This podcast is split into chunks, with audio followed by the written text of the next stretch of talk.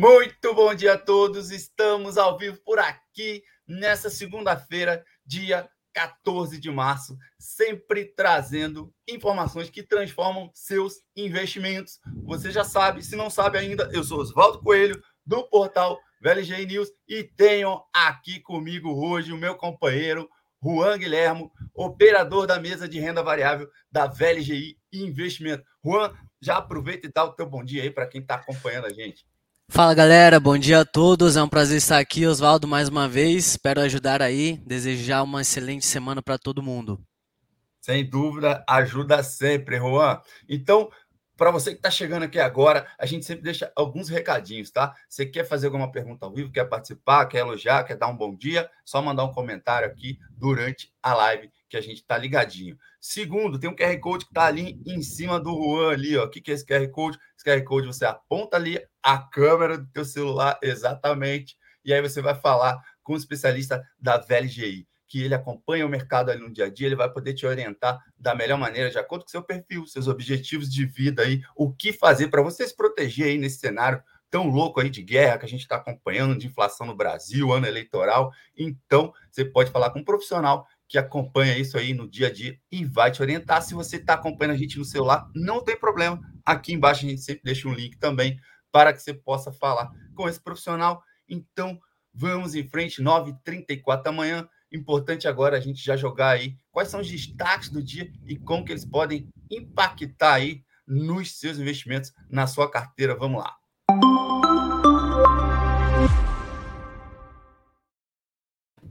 Mundo acompanha apreensivo aí nova rodada de negociações entre a Rússia e a Ucrânia nesta segunda-feira para o fim da guerra ou não, vamos acompanhar.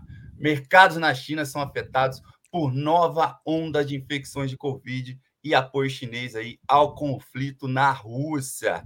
E o Fed deve elevar taxa de juro pela primeira vez desde de 2018. Tá o mercado inteiro acompanhando isso também essa semana. E o índice aqui da inflação oficial do Brasil avança pela nona semana consecutiva no relatório Fox. E no cenário corporativo, a gente tem a notícia aí de manhã que está bombando, que é a Aliança fazendo nova proposta de compra da BR Malls. Então, é isso, minha gente. Mais uma vez, Juan, seja bem-vindo aqui. Fica à vontade aí já para dar o seu panorama do dia aí macroeconômico, o que está acontecendo mundo afora na nossa economia. Perfeito, Oswaldo. Acho que você já botou aí os principais destaques de hoje, tá? Inclusive, como a gente vê aí a, a reflexão do, dos índices futuros, né? O S&P 500 futuro agora está indicando uma alta de 0,38% e o Bovespa futuro abriu agora mais estável, indicando uma alta de 0,07, ainda refletindo aí ah, o que são esses novos sinais do relatório Foco sobre tudo, tá?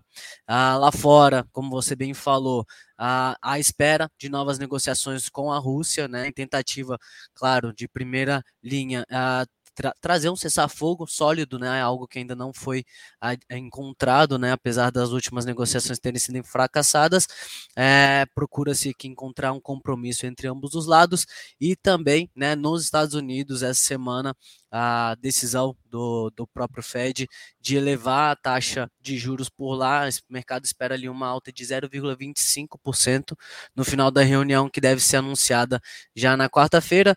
Na Europa também se espera que um aumento de juros do próprio Reino Unido essa semana, né? O Eurostox opera em alta aí de 1,34, aqui refletindo mais essa possibilidade aí de novidades do impasse lá na Ucrânia, tá? Como você bem comentou, no mercado asiático é, um surto bem elevado aqui de infecções por Covid, grandes cidades já estão correndo para limitar a atividade comercial, né? E além disso, ah, saiu aqui uma grande queda né, durante a madrugada nas ações da China, após vazarem na imprensa dos Estados Unidos um suposto pedido de auxílio militar e financeiro da Rússia para Beijing, né? Mesmo sem detalhes, essa notícia aí, Oswaldo, trouxe um temor de que a China é, entre no radar de novas sanções dos países do Ocidente. Além disso, as incertezas regulatórias sobre o setor de tecnologia também vem pesando aí sobre as ações, tá? tá? No mercado de commodities, a gente vê aqui uma queda bem expressiva. Minério de ferro fechou uma queda de 6,9%, petróleo cai 4,8 aqui, refletindo também né, esse cenário de possível é, novos passos em direção ao final da guerra, né? As commodities têm ah, subido bastante nesse cenário de estresse, tá?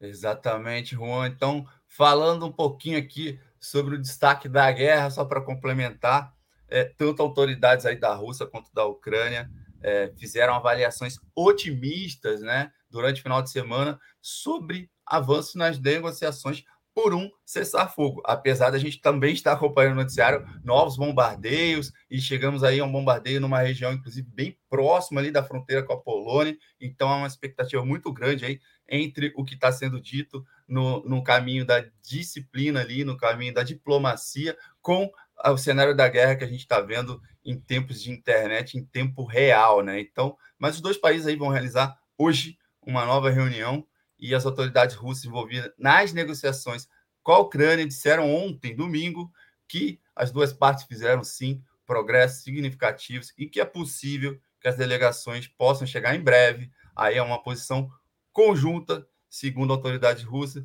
Vamos seguir acompanhando as negociações aí na expectativa diária de que se tenha um panorama para o fim dessa guerra. É o que todos desejamos por aqui. Juan, mais algum comentário aí quanto ao impacto da guerra na Ucrânia aí, o impacto da guerra na Ucrânia na volatilidade dos mercados mundo afora? Você quer pontuar mais algum detalhe sobre isso? Acho que aqui o que a gente mais pode esperar realmente é Bom, primeiro a proteção, né? Assim, muitos investidores já vêm migrando aí, tanto a desse cenário de risco de renda variável para renda fixa, ainda assim é, buscam aí as proteções. Claro que a gente vê muitas empresas bem descontadas, né? Aqui quem a gente vê ah, sofrendo bastante nesse cenário todo são as empresas de tecnologia dos Estados Sim. Unidos. Mercado doméstico aqui também vem sentindo bastante, mas ao mesmo tempo muito investidor estrangeiro buscando montar posição aqui, até porque o Brasil ainda tem mercado bem forte aí com relação às commodities que tem se beneficiado nesse cenário, tá? Então, assim, a gente sempre vem buscando ali a diversificação também para não estar tá com a carteira mais arriscada do que a gente realmente busca, busca ter, né? A posição, tá? Exatamente, diversifica, diversificação sempre, independente do cenário, acho que é a recomendação que a gente sempre fala aqui todas as manhãs. Um mercado em alta tem que estar diversificado ali para você não tomar nenhum tombo quando o mercado voltar contra e, ao mesmo tempo, num momento difícil como a gente está enfrentando também, a diversificação garante ali uma proteção maior ali para a sua carteira, para o seu dinheiro, para aquilo que você acumulou de patrimônio ao longo da vida com seu trabalho. Então, esse ponto que o Juan trouxe aqui é mega importante para você que está acompanhando a gente aí, está assistindo agora aí essa nossa, esse nosso bate-papo. Tem o site lá, ó, news.vlgi.com.br, o nosso portal, e aí eu botei na tela algumas matérias aí sobre é, decorrências da guerra, e aí tem ali um detalhe ali, ó, o que fazer para a inflação não corroer seu poder de compra.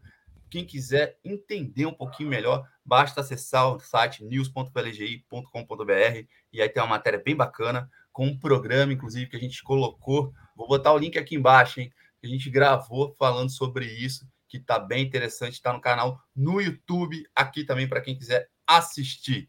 Juan, hoje, toda segunda-feira, a gente tem a divulgação do boletim Focus aqui no Brasil, né? E aí o Copom vai se reunir pela segunda vez no ano e a expectativa é de que tenha aí sim uma nova alta para a taxa básica de juros na nossa Selic. A maioria do mercado, inclusive, aí já acredita num ajuste de um ponto percentual dos atuais 10,75% para 11,75% ao ano. Uh, a maior, o maior aumento aí desde fevereiro de 2017. Uh, ah, o último boletim Focus já apontou, inclusive, essa perspectiva aí, né, Juan? O que, que você tem para falar sobre essa questão para quem está acompanhando a gente? Perfeitamente, Oswaldo. Como você bem colocou, né? Aqui a leitura é de sim, uma inflação mais alta, mais do que esperado e por mais tempo também, puxado muito pela perspectiva ainda maior aí para os combustíveis mais caros, né? E também com esse impasse lá na Ucrânia, trazendo um impacto direto aqui no Brasil e assim, assim o mercado aposta, né? Como você bem citou, já uma decisão a ser anunciada na quarta-feira de até 1% da Selic, e a gente consegue trazer uma leitura também, isso para o relatório Focus de hoje e projeção do próprio Banco Central, tá? Aqui de mudanças que a gente viu da última semana para cá, primeiro a elevação do IPCA, né? Espera-se o IPCA uh, que antes estava projetado para 5,65% ao ano, para 6,45% ainda esse ano. Para 2023 também foi revisado para cima, né? Antes estava em 3,51, foi para 3,70. Então, assim, a gente já vê aqui em números, né? Como que o, o Banco Central tem enxergado os termos da inflação. PIB também foi revisado para cima, tá, Oswaldo? Aqui de 0,42% para esse ano para 0,49% de crescimento. No ano que vem foi revisado para baixo, tá? De 1,50 para 1,43%. Ah, nesse cenário, a gente vê uma Selic revisada para cima de 12,25 para 12,75 tá, nesse ano, então ainda mais um espaço de, de alta, né, de até 1%, se claro, claro, venha a ser concretizada essa alta de 1% para 1,75 nessa quarta. E no ano que vem também foi revisado para cima de 8,25 para 8,75, tá? Na média aqui, projeção cambial, espera-se ali o dólar na faixa de 5,30, tanto para esse ano quanto para ano que vem. Exatamente, Juan. Inclusive, ele destacou, acabou de destacar aí o peso aí do reajuste da Petrobras nos combustíveis, anunciado na semana passada, que está ajudando aí a esticar ainda, a forçar ainda mais essa questão da inflação no Brasil. A gente tem acompanhado, a gente vai falar sobre isso toda semana aqui. Então, a gente teve esse aumento na semana passada, ainda vamos ver o efeito disso, o impacto disso está muito recente, mas os números já apontam, os economistas já apontam toda essa previsão de aumento da inflação. Inclusive, o Juan estava lendo uma matéria nessa manhã falando do efeito, para quem está acompanhando a gente, vê isso claramente nos mercados, mercados supermercados, que eu digo, quando você vai fazer compra, já tem muita marca ali, premium, muita marca mais cara que está sumindo da prateleira e outros produtos mais baratos estão aparecendo por conta da necessidade das pessoas de economizarem mesmo. Isso está bem comum. E tem um, um, outro tipo de estratégia também que as empresas fazem, que é diminuir as embalagens para poder manter o preço ali dentro do, do que ele já cobra. Então, ao invés dele aumentar, ele diminui as embalagens, e aí isso tudo é consequência da inflação, é consequência daquilo que você vê na prática quando você vai lá fazer suas compras, tá? Então, esse é mais um detalhe para a gente falar que na prática, como que isso afeta aí a sua rotina, o seu dia a dia. Vamos seguindo aqui, Juan, mais um ponto para a gente falar. Eu queria te fazer uma pergunta, não tem como a gente não comentar um pouquinho mais sobre a questão lá do mercado asiático, a China passando por essa nova onda de infecções por Covid, uh, seu pior surto, e grandes cidades ali, inclusive, estão correndo para limitar a atividade comercial, empresas fechando, reduzindo a atividade. E aí, além do surto da Covid, uh, como se não bastasse isso, tem aí ações de empresas chinesas listadas em Hong Kong, registrando uma forte queda, como você deu o exemplo na nossa abertura, após publicações na imprensa americana de suposto pedido de auxílio militar e financeiro da Rússia para a China. A notícia trouxe aí justamente esse temor de ter sanções ocidentais aí. Acho difícil, enfim, é a minha opinião, mas, é, Juan, fala um pouquinho sobre o impacto desse tipo de notícia nos mercados e o temor que alguma sanção contra a China pode virar realidade. Como é que isso afeta aí uh, os mercados, inclusive a gente aqui no Brasil, já que a gente é o principal parceiro comercial ali da balança comercial com a China? Com certeza, tá, Oswaldo? Assim, a gente está vendo, claro, um cenário de grandes incertezas, né? Acho que é, é muito difícil saber, né, como que vai ser ah, daqui para frente, tá? Mas a gente vê um impacto bem grande para as próprias empresas de tecnologia diante Sim. de tudo isso, né? Porque assim a gente está vendo uh, cada vez mais é, estressado nessa né, relação comercial, né? Assim, acho que para o cenário de commodities a gente não não deve ter grandes impactos por hora, tá? Mas com relação à tecnologia, a gente vê cada vez mais estressado esse, é, esse relacionamento entre próprios Estados Unidos e China, como que vai ser essa a relação, caso confirmado, né? Esses boatos que saíram ali da própria China com a Rússia, tá? Então, assim, a gente já vem há bom tempo é, essas quedas das ações de tecnologia. Acho até destaque aqui para as ações da Didi, tá? Que despencaram mais de 44% depois de, de notícias mesmo de que a empresa não teria ah, as condições necessárias, os requisitos, né? De segurança de dados para prosseguir com a oferta de ações em Hong Kong, né? Então, isso impactou bastante, né? Como que a gente pode ver é, essas, enfim, é, relações impactando nas próprias empresas.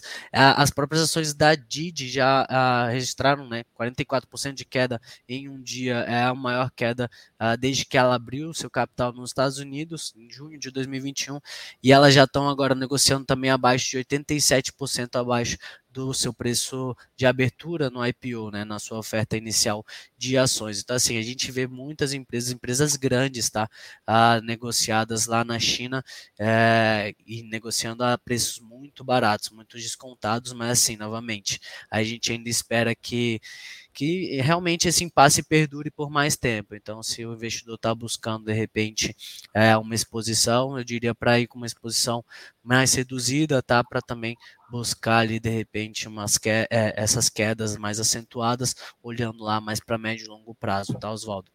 Exato, Juan, como a gente diz aqui sempre, não adianta tentar acertar ali na mosca, a gente nunca vai saber quando está o momento ideal, né? O fundo do poço ali para você comprar, então faça aportes contínuos ao longo do tempo, e aí a tendência é que o investidor tenha um lucro sim, a partir do momento que você torna aquilo ali algo recorrente, tá? Então as crises vão e vêm, os ciclos econômicos passam, então as bolsas se recuperam também, as economias mundo afora voltam a girar normalmente. normalmente. É, Juan, vamos partir para a agenda corporativa, o bloco da agenda corporativa agora? Vamos lá, com certeza.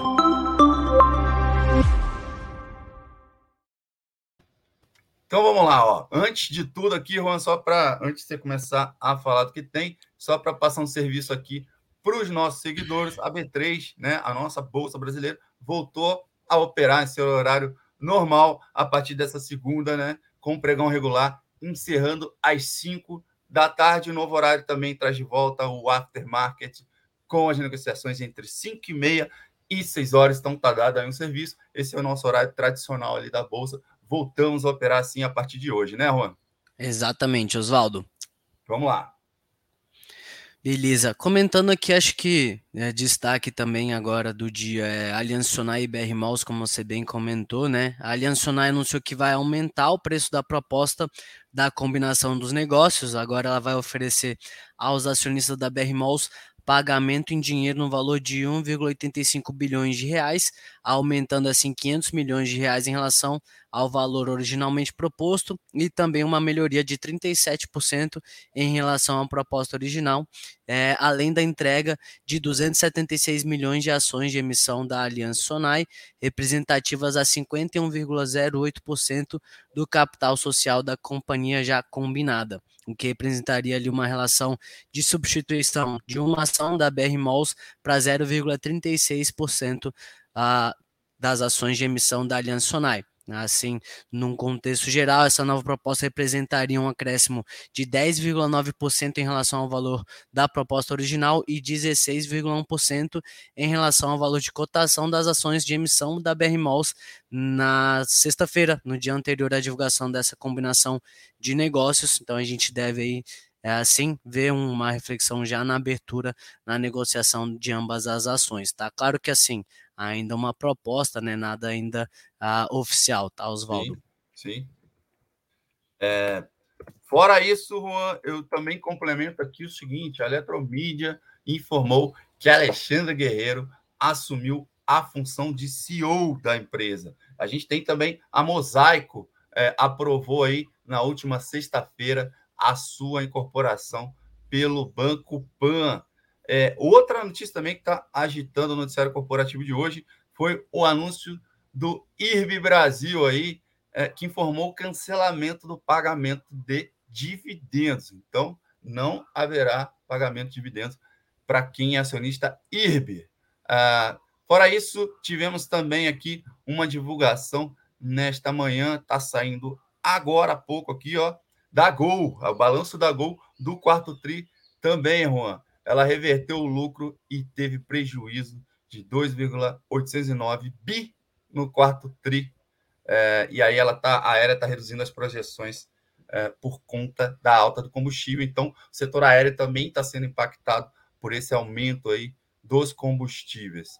Mais um dado também que saiu nesta manhã é, no setor corporativo. Então, demos uma passada aqui em várias áreas. Vou só dar um balancinho para quem entrou aqui agora do que, que a gente já falou anteriormente. Juan, falamos da questão do impacto da economia nas economias globais, ainda muito por conta da guerra na Ucrânia, da expectativa aí do aumento da Selic aqui no Brasil. Essa semana a gente tem reunião do Copom, Grupo Copom amanhã e quarta-feira, no qual é, será divulgada aí a nova taxa da nossa inflação e as perspectivas aí, é, taxa da Selic, e quais são as perspectivas aí de controle da nossa inflação.